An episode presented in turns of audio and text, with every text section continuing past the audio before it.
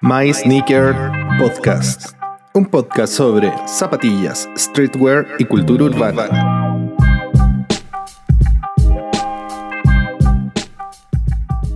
Hola amigos, ¿cómo están? Junto a JP les damos la bienvenida a nuestro podcast. En este podcast queremos hablar del mundo de las zapatillas, sus historias, customs, artistas y todo lo relacionado con la cultura del streetwear. Hola JP, ¿cómo está ahí? Hola, hola, bien. Aquí contento con este proyecto que, se viene, este nuevo podcast, ya que nos ha ido igual bien con, con lo de YouTube, lo de doméstica, entonces había que ir un pasito más allá y poder tener un espacio también un día a la semana o cada dos semanas, no sabemos todavía, para poder hablar de, de estos temas que también son interesantes y es bueno que la gente sepa un poco más allá de, de la zapatilla y lo que les vamos a contar un poco más adelante. Super. Oye, ¿y estáis ansioso o, no? Ansioso, yo, yo, nací ansioso. Ajá, somos del mismo equipo entonces. Es como, es como los taxistas cuando uno le, dice, oye, usted está enojado. Yo nací enojado, te dice. es un poco como eso. Nací ah, ansioso, así que bueno, buena. Ya, bacán. Oye, y sí, pues yo también, bien ansioso. Hacía rato que tenía ganas de hacer esto, así que qué bacán que los dos estábamos en la misma sintonía y. Y nada, pues contémosle un poquito cómo van a ser, cómo van a ser estos podcasts a, los, a nuestros amigos. Eh, si queréis partir tú, si queréis parto yo. Parte tú.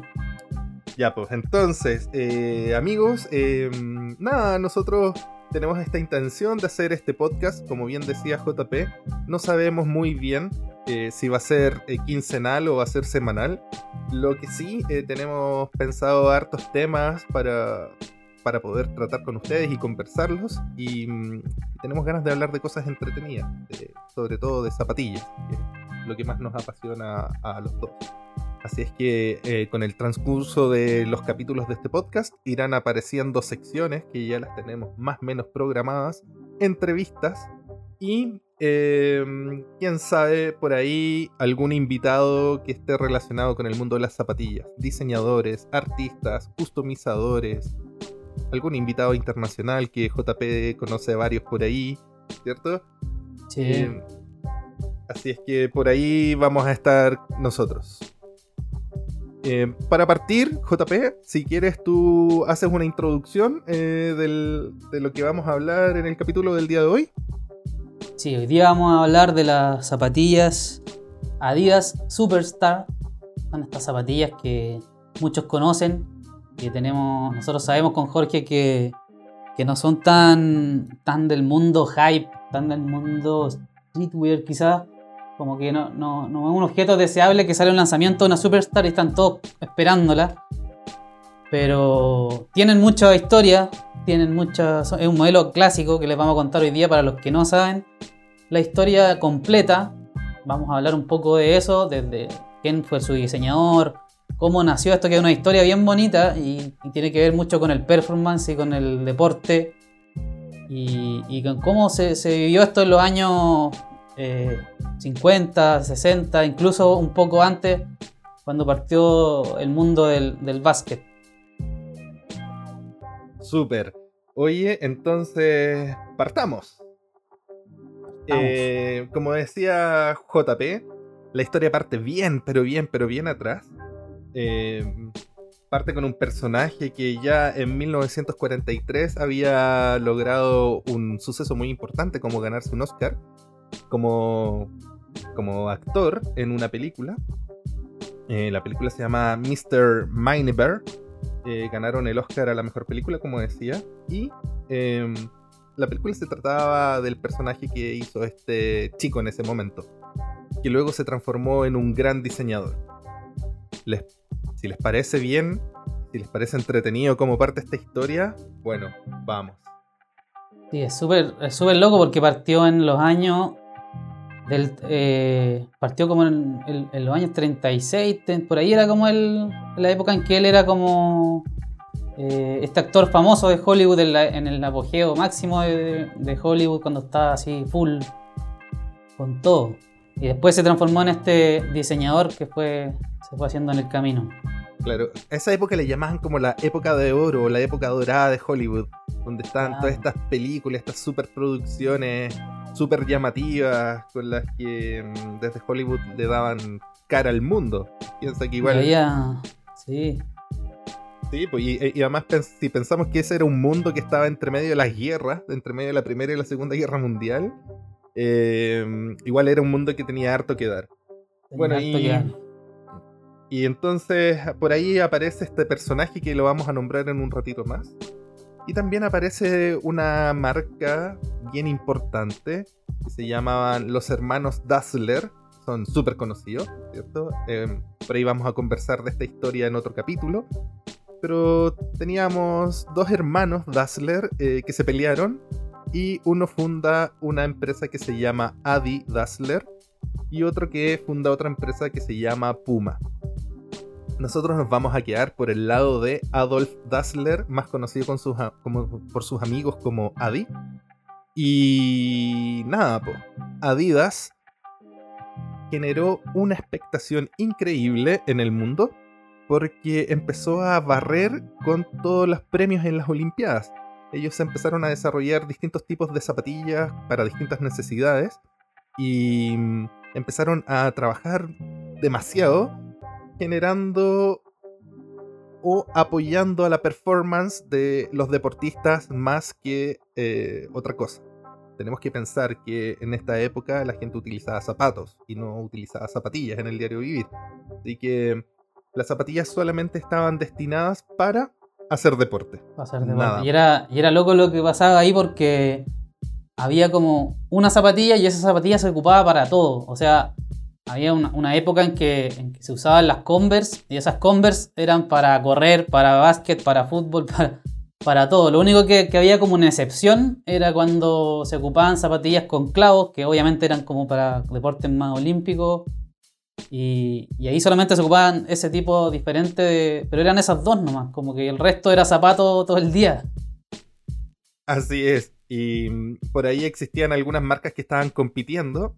em, y en 1960, Adidas pone el foco en el desarrollo del calzado para el atletismo. Durante los Juegos Olímpicos de 1960 en Roma, Adidas dominaba la mayoría de los atletas con un 75% de deportistas auspiciados. Imagínate, 75% de los atletas que estaban en las Olimpiadas eran auspiciados por Adidas. Era una marca pero gigante, Gigante. gigante. Y en ese mismo en esas mismas Olimpiadas, en las de Roma, una leyenda, Will- eh, Vilma Rudolph, obtiene la medalla de oro. Y adivina qué zapatilla utilizaba cuando obtuvo la medalla de oro en atletismo. Adidas. Adidas, sí. Las tres rayas. Así es que imagínense con este pequeño ejemplo de cómo Adidas dominaba la escena deportiva en la década de los 60. Luego, en las Olimpiadas del 68, que las vamos a retomar en un próximo capítulo porque esas son súper importantes para el mundo de las zapatillas, sobre todo para el movimiento Black Panther, eh, el 85% de los atletas utilizaban Adidas. Cacha ese dato. Tuvieron 10% más. Pura. Ustedes tenían el mercado absoluto eh, de los zapatos deportivos. Heavy, ¿no? Súper loco para esa época. Heavy, imagínate. no- Como que si no usaba Adidas, en verdad no, no era ahí deportista, básicamente.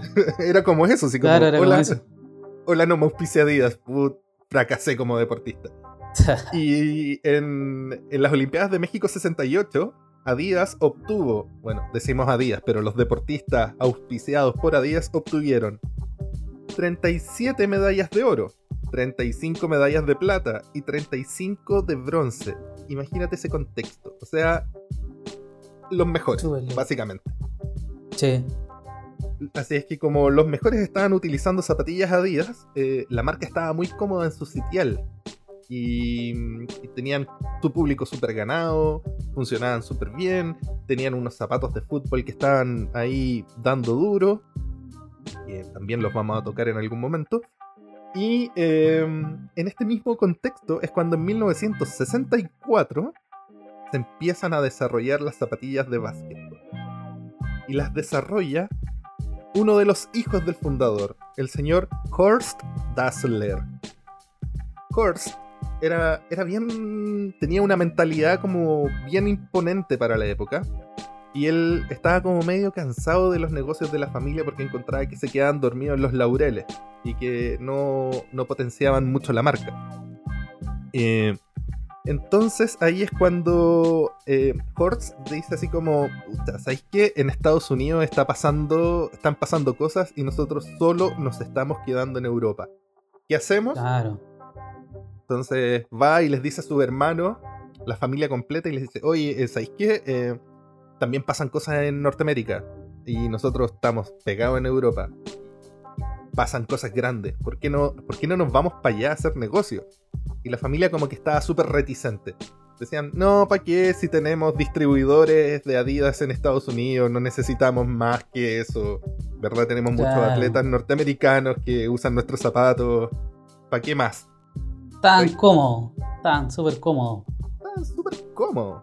Entonces, ahí el señor Horst cruza el charco, como le dicen los argentinos, y viaja hasta Norteamérica. Em, y en Norteamérica es cuando se junta con el consultor, y que el consultor para Adidas en Estados Unidos, y hermano del distribuidor de Adidas en Estados Unidos, el señor Chris Serven. Alerta de spoiler, desde ahora lo vamos a llamar Don Chris porque en verdad este loco era seco.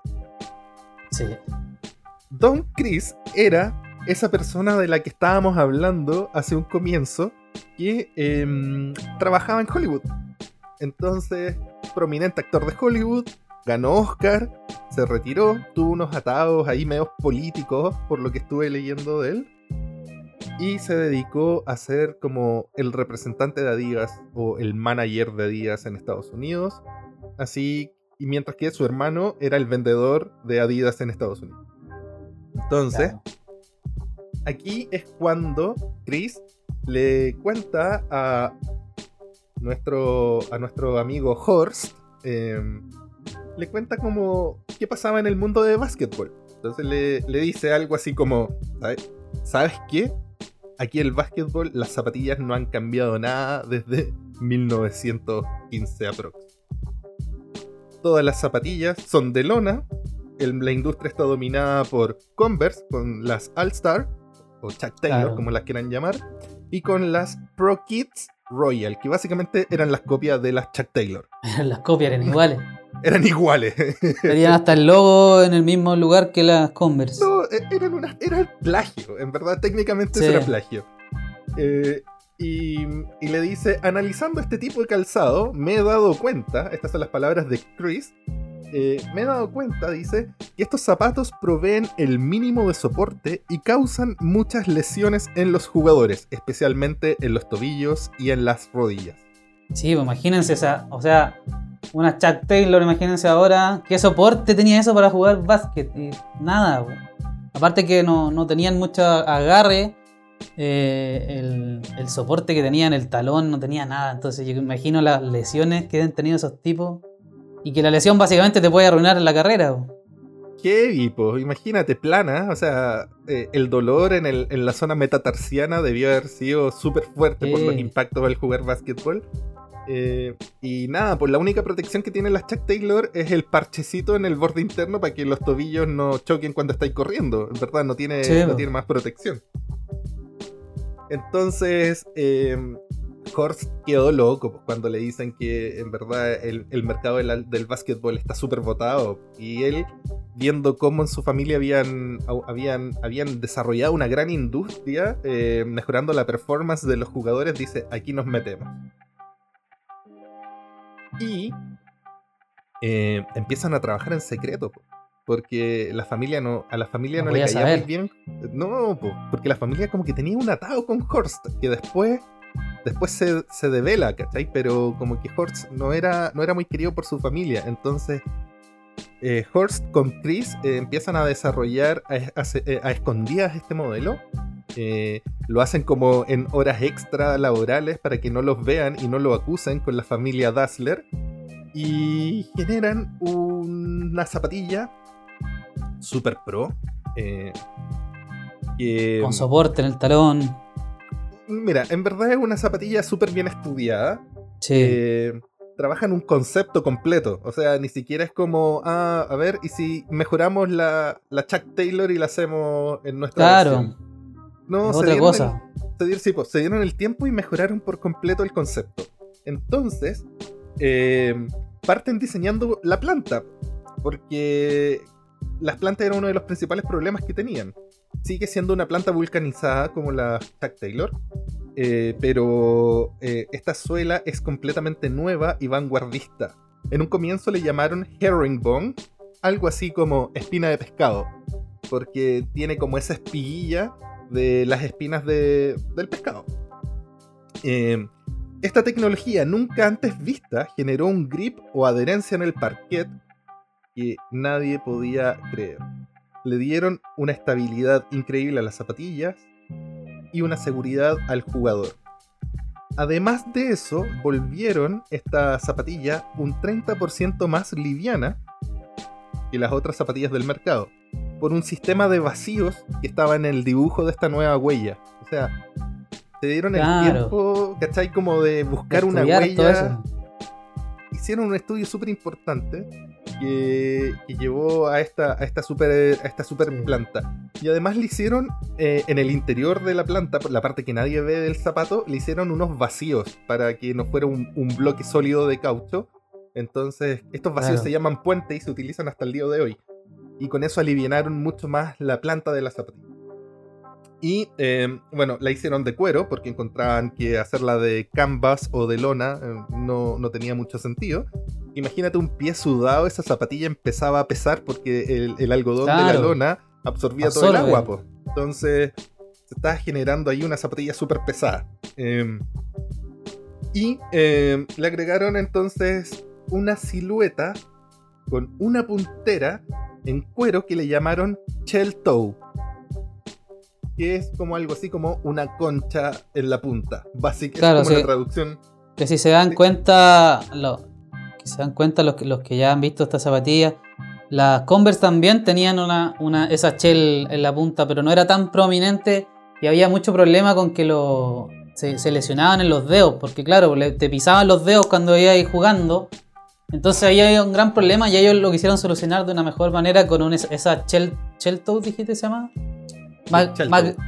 más- más grande, que abarcara mucho más espacio y que te protegiera totalmente. Claro, y además el desgaste, porque las zapatillas se empezaban a romper en la punta Sí. de los dedos. ¿Cachai? Donde, como decís tú, están saltando, iban a buscar el rebote, caían y se pisaban los dedos. Sí. Entonces, en ese sentido, las Converse, las Chuck Taylor, como tenían la puntera de goma, eh, podían solucionar súper bien ese problema. Entonces, para que esto fuera más liviana y como la tecnología en ese momento no era tanta, imagínate que están desarrollando este modelo a escondidas eh, de la familia Dassler, eh, lo hace, hacen esta puntera con cuero, que es la misma puntera que tienen las Adidas Superstar, pero en cuero. Y este zapato fue lanzado con el nombre de Super Grip. Ese fue el nombre de esta zapatilla con la que partieron. Sí, no se la- llamaba, claro, no se llamaba Superstar, se llamaba Super Grip. Claro, y Por, el, hecho, por lo el grip que tenía el, al, al caminar, o sea, al jugar. Claro, tenía más agarre. tenía sí. un agarre increíble. Entonces, em, sacaron esta Super Grip, que era la sin caña, pero al mismo tiempo sacaron otra que se llamaba Pro Model, y esa sí tenía caña. Así es que ya tenían un par de zapatillas desarrollados eh, con un concepto completamente nuevo para jugar básquetbol. Así es que, nada, po, las lanzaron al mercado y adivina. Adivina cómo les fue. Una raja. Ojalá les hubiese ido tan bien como ellos creían, pero no, no les fue muy bien. Básicamente, no les fue bien porque el escepticismo era, hola, ¿por qué vamos a jugar con zapatillas de cuero si toda la vida el básquetbol se ha jugado con zapatillas de lona? Claro. Imagínate. Imagínate, pues. Entonces, En- todos en esa época donde todo lo nuevo era todo lo nuevo era cuestionado, en esa época era acuático. Absoluto, era súper difícil. Era súper difícil innovar si algo no era plástico, eh, que era como, oh, el futuro es plástico. Eh, era era súper difícil salir, pues entonces estos gallos salieron con este par de zapatillas eh, que, que ellos prometían que iba a ser súper bueno. No les fue muy bien en, en venta. Y nada, pues los jugadores y los entrenadores no podían asimilar en sus cabezas que una zapatilla para el básquetbol podría ser de cuero. Y bueno, ¿quién podría culparlos? Ellos solían usar Chuck Taylors porque era lo único que existía y era el, el estándar de ese entonces. Pero, y aquí es donde este personajillo de Horst se hace conocido y empieza a mostrar sus garras porque no era una linda persona. Entonces, era muy estratega este hombre. Y eh, hace la jugada maestra. Se contacta con Jack McMahon, que era el director de un equipo de básquetbol de la NBA.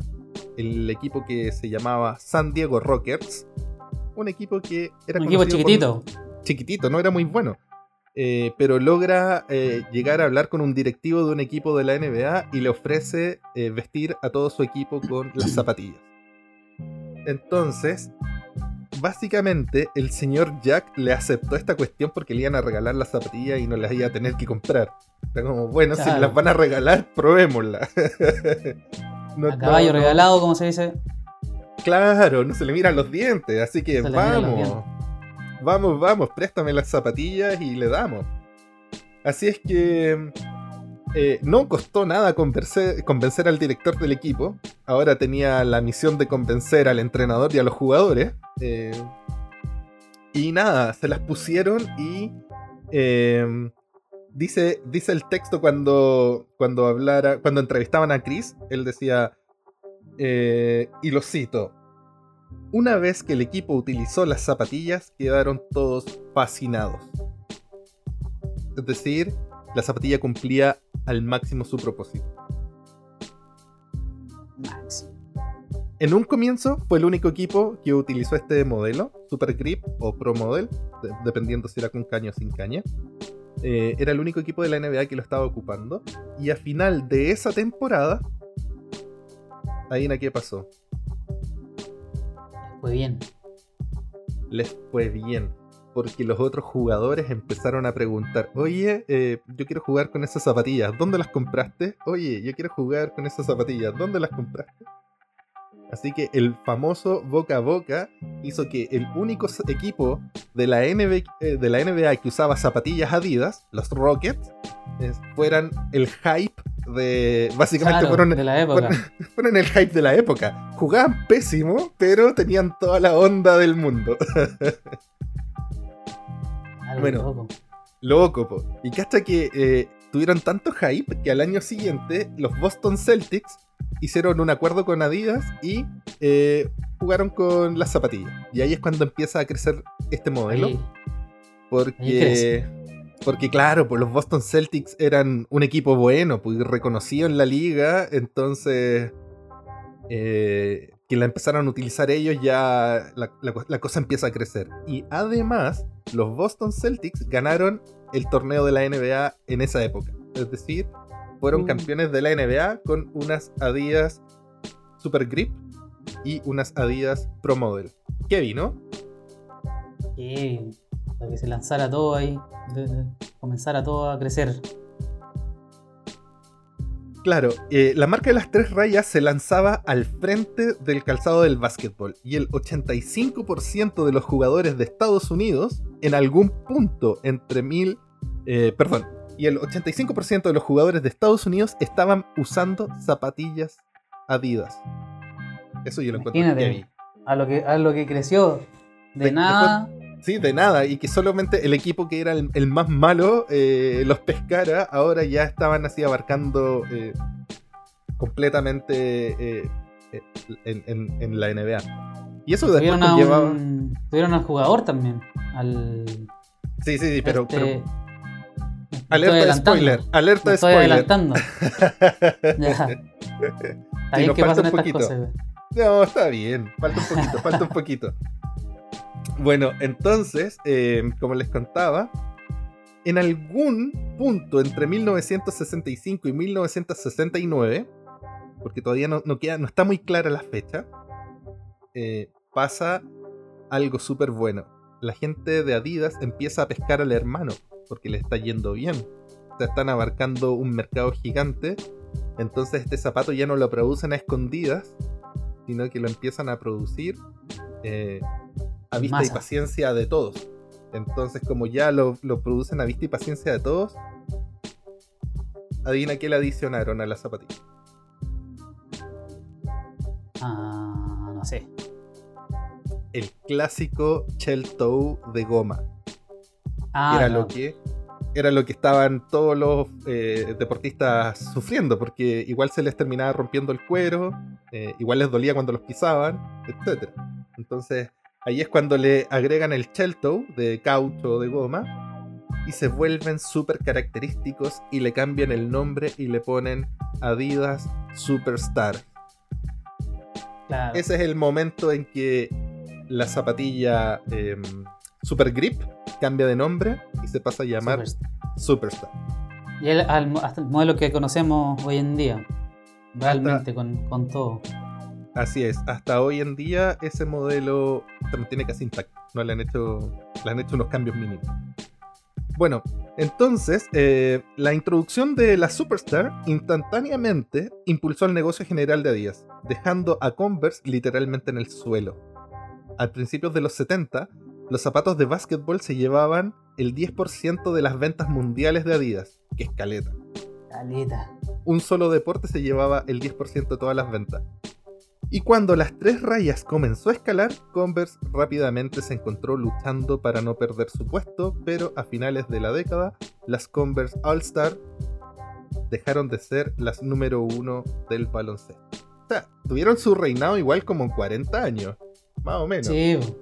No, y en ese, tiempo también en, hubo una etapa anterior, o no sé si por ahí en los mismos años, que, Converse terminó de hacer la zapatilla de lona y también empezaron a hacer de cuero, ¿te acordás? Ah, claro, pues porque necesita. Lo que, lo que le pasó a Converse era lo que le estaba pasando a Díaz y porque Horst cruzó a Estados Unidos, en verdad. Claro. Entonces se habían quedado dormidos los laureles. Hola, tenemos el mercado asegurado. Nos copia otra marca, pero filo. eh, igual el mercado es grande, así Sí. que podemos compartirlo. Eh, y aparece a Díaz y saca tecnología, po. Perdieron, perdieron. Dieron. Así es que. mm, Imagínense. En 1976, nuestro querido amigo Chris Seaburn, Don Chris, convence a su amigo en esos momentos ya, Horst Dassler. Y le dice que las zapatillas Superstar necesitan una Superstar. Es decir, necesitan una superestrella del baloncesto. Y aquí es donde tú estabas vaticinando hace un ratito atrás. Entonces, entonces aquí es cuando logran un contrato con el grandísimo, gran- bueno, grandísimo porque era muy grande, pero un seco, Karim Abdul Jabbar, una estrella, pero es que Karim Abdul Jabbar era una estrella del básquetbol, es una sal- sale hasta en películas. Con Sí, eso te digo todo. Eh, era un seco. ¿Cacha que em, todavía no le pueden quitar el puesto como el mayor anotador en la historia de la NBA? Imagínate. Ni Jordan. Ni Jordan, ni Jordan en verdad. Bueno, son jugadores distintos. Pero, Sí. ya, pero Jabbar, em, Jabbar era un capo y sigue siendo, y la gente lo sigue reconociendo como un capo del, bas- de- del básquetbol. Entonces, Horst acordó pagarle a Jabbar 25 mil dólares al año por utilizar las zapatillas.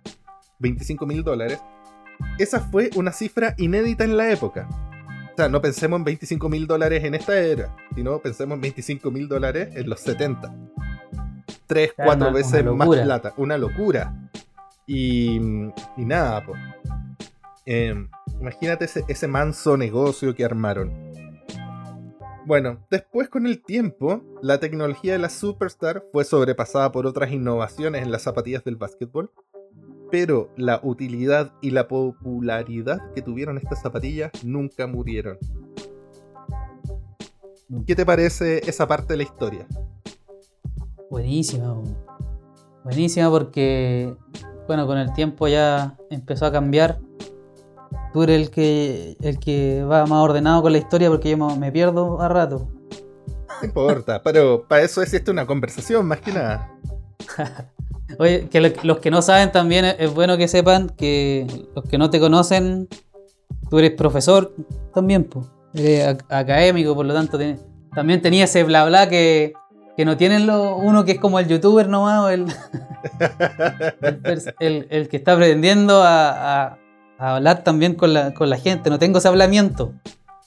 Bueno, pero. Así que son dos cosas distintas. Eh, yo una vez intenté hacer de youtuber y no me funcionó, así que tranquilo. Eh, lo que es súper difícil.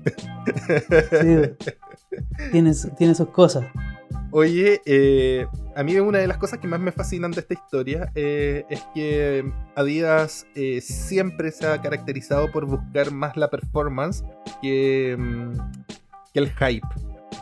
Y y han logrado cosas increíbles. Entonces, esta es una historia eh, súper entretenida de cómo, cómo desde como la parte súper oculta, imagínate estar trabajando escondida en la fábrica y para poder sacar un modelo para que tu familia no se entere, ¿cachai? Ahora, bueno, era más fácil esconderse igual en esa época. no había celulares, no había GPS, no había... podía ir al cerro y nadie te iba a pillar. Así que era más fácil esconderse. y tampoco había máquinas de automatización y esas cosas. Y no había alguien que te estaba controlando, que estaba ahí confeccionando en ese momento. Claro, no había internet, nadie te iba a copiar la cuestión. Pero Heavy que logró desarrollar un modelo tan bueno y a escondidas, pues, ¿cachai? Y, y qué bacán que también le creyera tanto a, a Chris, pues, ¿cachai? Porque Chris le estaba contando la media historia y venía cruzando este europeo que no tenía idea del básquetbol y menos cómo funcionaba la NBA, pues, ¿cachai? Entonces, esa, parte la encuentro asombrosa, la encuentro demasiado, demasiado entretenida. Oye, em, creo que es hora de poner una cancioncita y ¿qué mejor canción con estas zapatillas? ¿Cuál creéis que vamos a poner? Una de Randy en sí. Exacto, así es que los dejamos un ratito con Run DMC y My Adidas. My Adidas! Walk through concert doors and roam all over Coliseum floors. I slept on stage at Live Aid. All the people gave and the poor got paid. And out of speakers, I did speak. I wore my sneakers, but I'm not a sneak. My Adidas touched the sand of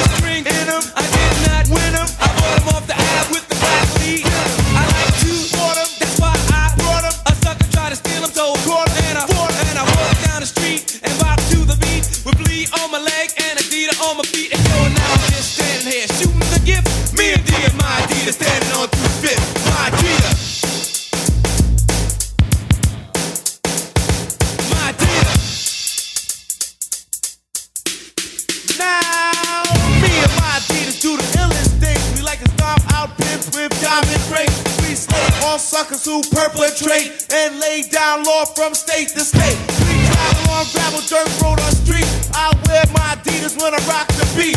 On stage, front page, every show I go. It's Adidas on my feet, high top or low. My Adidas.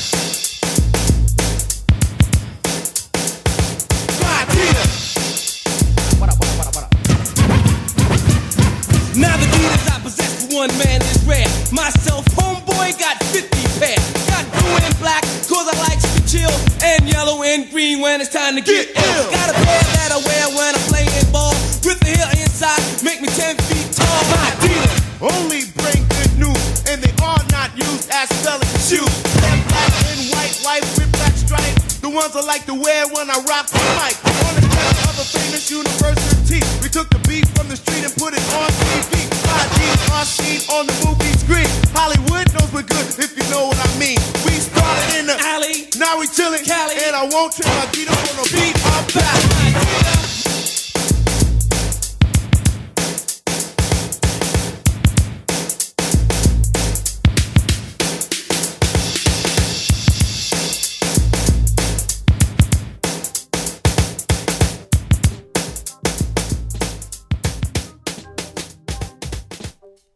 gracias al mundo del hip hop viene esta segunda parte.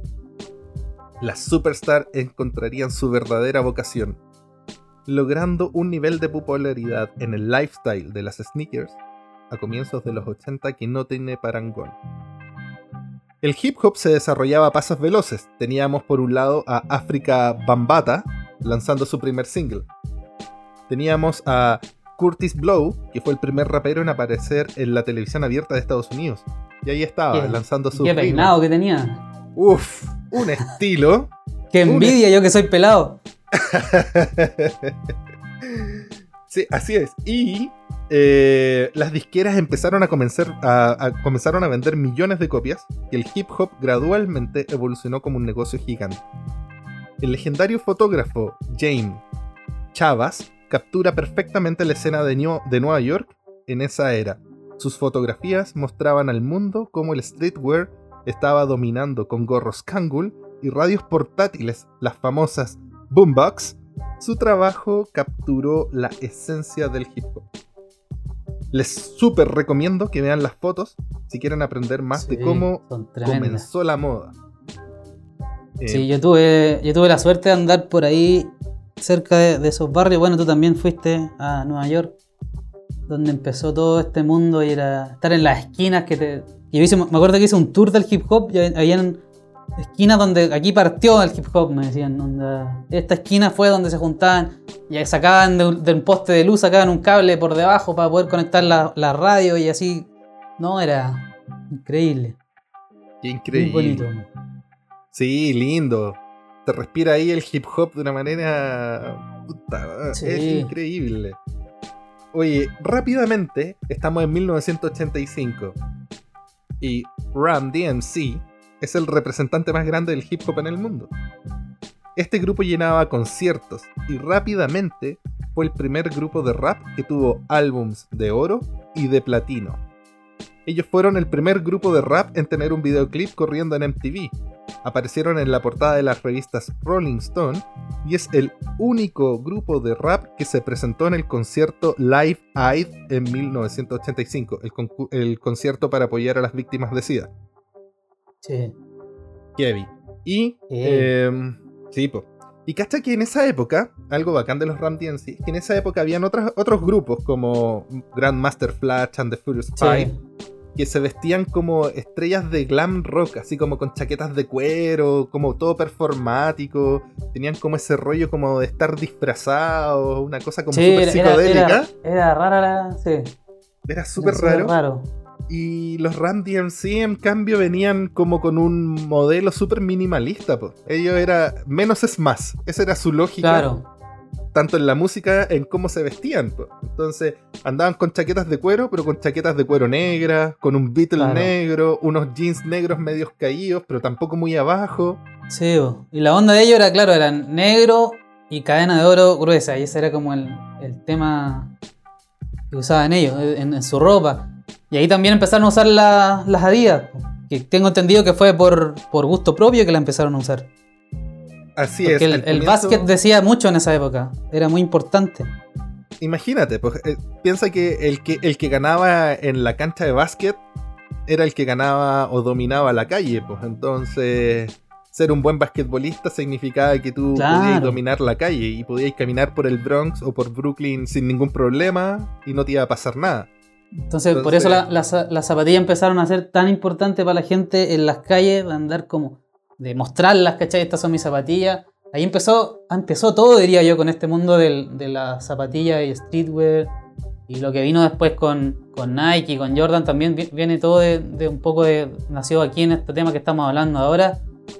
Y es importante también que, claro, Randy en sí empezó a poner de moda estas zapatillas y las usaban sin cordones, en muchas de sus fotos aparecen sin cordones, de, sin, los cordones, haciendo la lengua suelta. Y eso lo hacían para poder. Era, era algo con los presos negros, ¿no es cierto? Sí, a los presos les quitaban los cordones de las zapatillas para que no ahorcaran a otro o no se suicidaran.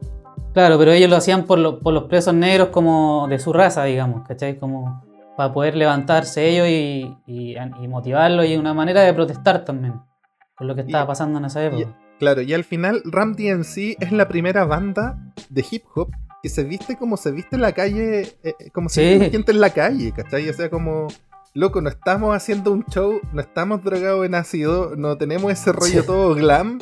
Nosotros somos del Bronx, es como, bueno, ya eran de Queens, pero nosotros somos de, de la calle nomás, pues, y nos vestimos como andamos vestidos todo el día. Todo el día, ¿no? Bueno, así y es. ahí vino, el, vino el gran momento. Pasamos a esa parte. Ahora viene el, el gran momento. Como entonces, em, los Ram DMC se empezaron a vestir con Adidas por completo. Desde buzos, pantalones de buzos, chaquetas con las tres rayas. Y lo que más se notaban eran sus Shell Top Superstar. Al poco tiempo, sus fanáticos empezaron a vestirse imitando a estas estrellas y mostrando su mejor outfit. Perdón, mostrando su mejor outfit en los recitales y la gente iba entonces a los recitales de Run DMC vestidos como Run DMC, porque Run DMC se vestía como la gente se vestía en la calle. Entonces, Por tanto, lo, lograron también aumentar las ventas de Adidas, hey, porque todos querían andar como ellos. Absolutamente, absolutamente. Cacha que justo llegábamos a esta parte de la historia. En 1986, el trío acaba de lanzar su innovador álbum, que fue el número Yo no nacía todavía, yo no nacía. Yo tenía 5 años. Y este disco, que se llama Racing Hill, algo así como Levantándonos desde el infierno, se presentaron en el mítico Madison Square Garden. Que algún día hablaremos de, del mítico Madison Square Garden, porque es un, un lugar que le dicen los tres fakes, porque no es cuadrado. Claro. no, es, no es un parque. y hay otro Claro. más que no me acuerdo en estos momentos. Pero se presentaron Mm. ahí. eh, y su manager de la época, que se llama Lior Cohen, eh, invitó a Angelo Anastasius, que era el, el ejecutivo de Adidas en Estados Unidos, el máximo Invitó al concierto. le invitó al concierto. Y dice así, Anastasio quedó choqueado al ver a 10.000 personas levantando sus zapatillas Adidas en el aire. Imagínate. Sí, hay registro de eso, lo pueden ver, es increíble ese concierto, hay registro de, de video y fotos de cómo la gente levantaba las zapatillas al, al aire mostrándolas a. Qué bien. Era increíble. Cacha que el ejecutivo de Adidas reportó rápidamente este hecho a la casa central, a los Heartworth, y a los pocos días Ram DMC se transformó en el primer grupo de hip hop en recibir un contrato multimillonario de auspicio con una compañía de indumentaria rep deportiva. El resto, como sabemos, es historia. De hecho, creo que ni siquiera era de hip hop, era como de, de toda la industria musical, creo que eran los primeros en, Sí, en ser representados primeros- por una marca de zapatillas. son los primeros. Son los primeros. Cacha que frente a esto, estuve cuando estuve investigando, eh, me encontré con una declaración de los Ram DMC. Y la voy a citar. Dice así.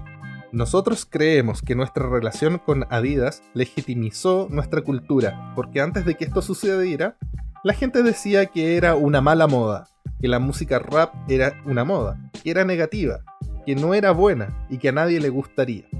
Así es que imagínense, nuestra relación con Adidas solamente reafirmó lo bueno. Qué lindo, Buenísimo. Porque claro, pues imagínate ahí todos los negros mal vistos en Estados Unidos, eh, sobre todo en esa época, en los 80, y que una marca los respaldara de esta manera. Lo que es increíble. Para los políticos tiene que haber sido terrible. Sí, po. Uf, sufriendo, así, oye, estos negros se nos van a sublevar, ¿cachai? Como... Sí. ¿Qué hay? no. Oye, eh, mira, ahora nos saltamos a los 90. Nos saltamos. Y nos, pegamos un gran salto a los 90.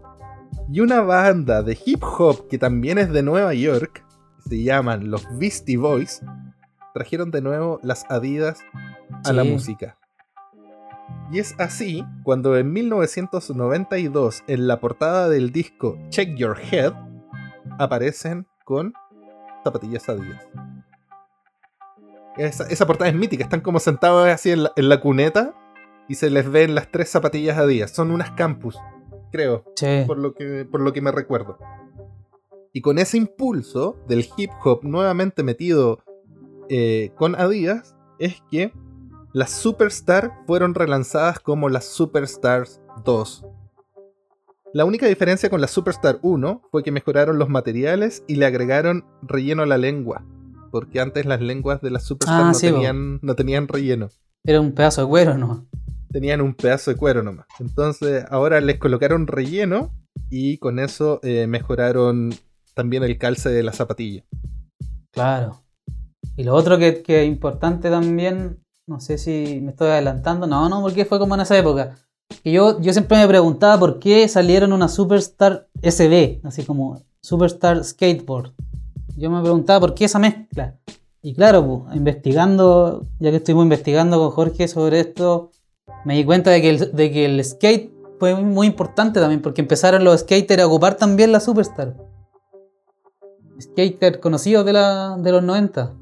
Te tengo dos nombres. Kate Sí. Hafnagel y Mark González. Y ese Cacha. Mark González se debería pronunciar como Mark González. Sí.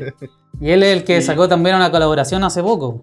Súper bonita. Ah, sí, po. Hace poco sacaron algo. Sí. Con el logo hecho como fantasmita. Sí, con el logo fantasma. Oye, pero cacha, po. Porque fíjate que al final la, la característica máxima de la Superstar, que era esta puntera de goma, sirvió N y era como También pa' casi ello, una obviedad para poder andar en skate, pues porque podían raspar la tabla al momento Claro. de hacer los saltos y las zapatillas no se les rompían. Si pensemos Y que lo otro era el. Pensando también en, en el grip, en el agarre que tenían del básquet, también le sirvió a los skaters. O sea, es una zapatilla que funciona redondita por los dos lados. po. Así Sí. que por ahí, Adidas tuvo un revival. Oye, y. mm, Ah, bueno, y esa, esa lengua de con esponja también servía para protegerse el empeine al momento de patinar.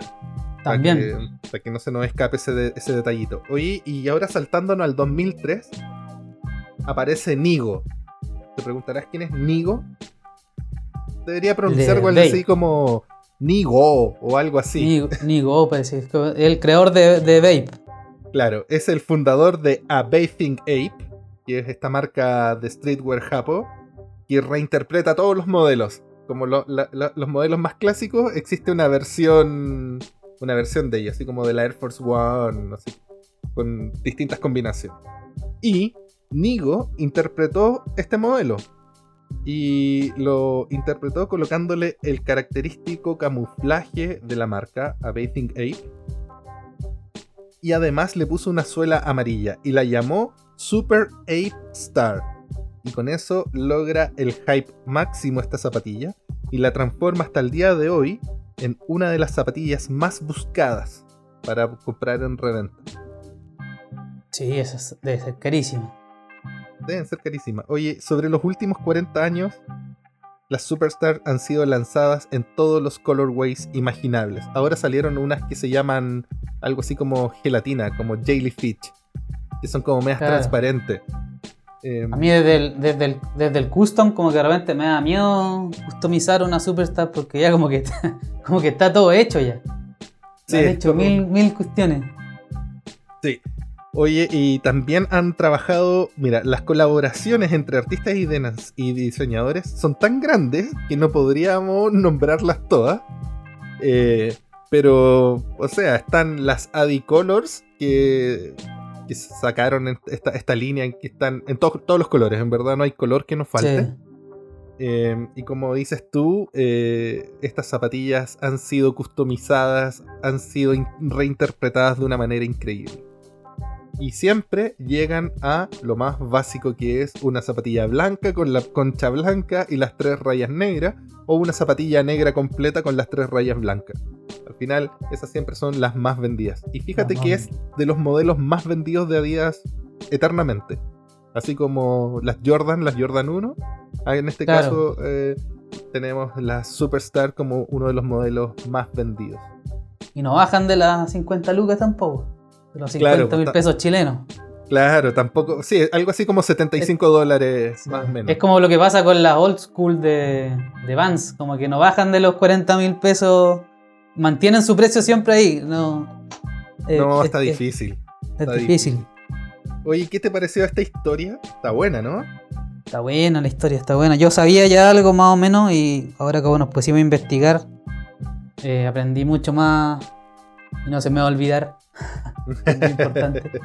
Oye, lo último, como para terminar esta historia, ¿tú cachai Sí. que mm, eh, Chris nunca fue conocido como el creador de las Sí, pues po? importante. Súper importante, po, porque ahora vamos a hablar del señor Horst, súper cortito. Horst estuvo muy ligado al pago de coimas en la FIFA, en la FIBA, que es la Sí. Federación de Básquetbol.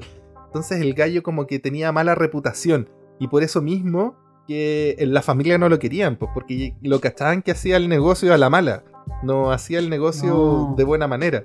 Entonces como Chris era bien amigo de Horst, eh, era súper poco pescado, lo- lo- era súper poco considerado dentro de Adidas. Y, Claro. y él, y él nunca firmó como el diseñador de este modelo. Hasta el año pasado que salió a la luz pública quién era. Eh, en todo esto con la conmemoración de los 50 años de las Adidas Superstar. Y ahí recién, y Chris eh, de- dice como en una nota para, para la prensa, así como, ahora que las historias, contar historias están de moda, sí, yo fui el creador de esas zapatillas. Así que imagínate. Después de Ya. tantos años. de actor de Hollywood a diseñador de las zapatillas más icónicas de, del hip hop, básicamente. Sí. Así es que, bueno, eso tenemos para contarles el día de hoy. Estuvo súper entretenida la historia. Eh, está, está bueno, ¿no? Interesante, interesante. Ojalá la hayan llegado hasta este minuto los que están, los que partieron, hayan llegado hasta el final para escuchar la historia completa y poder también presumir un poquito ahí con los amigos y, y contarles un poco también que ustedes saben, porque aquí nosotros les estamos trayendo esta información completa que la resumimos en. no sé si la resumimos mucho, Pero porque llevan la- como 50 minutos, pero se la pueden, la pueden escuchar en la, en la micro, en la casa, donde ustedes quieran. Así es que, mm, bueno, eh, amigos, con esto finalizamos el capítulo de hoy. Se vienen nuevos capítulos. Eh, vamos a estar siempre con alguna temática así, contando alguna historia de una zapatilla. Y Sí. nada, eh, recuerden seguirnos en nuestras redes de arroba mysneakerscl. Sí. Mi red es mrgeorge.cl. Y Juan Pablo. Y la mía es JP Sneakers. Así es que SNKRS. Pero igual, ahí ya vamos a dejarlo igual puestos aquí en, en el- en la información de la biografía del, del podcast para que también la puedan ver. Y lo otro es que nos ayuden compartiendo para que podamos llegar a, a muchos más lugares y poder motivarnos a seguir con estas historias. Así es. Entonces, como dice JP, si te gustó esta historia, dale un like y compártela con like. tus amigos. Eh, Exacto. Nada, nos estamos viendo. Si tienen ganas de que les contemos alguna historia de alguna zapatilla, escríbanos a nuestras redes. Cuéntenos qué zapatillas quieren escuchar la historia. Y eso sería por hoy. Muchas gracias. Que estén muy bien. Muchas Chao, chao. gracias. Suerte.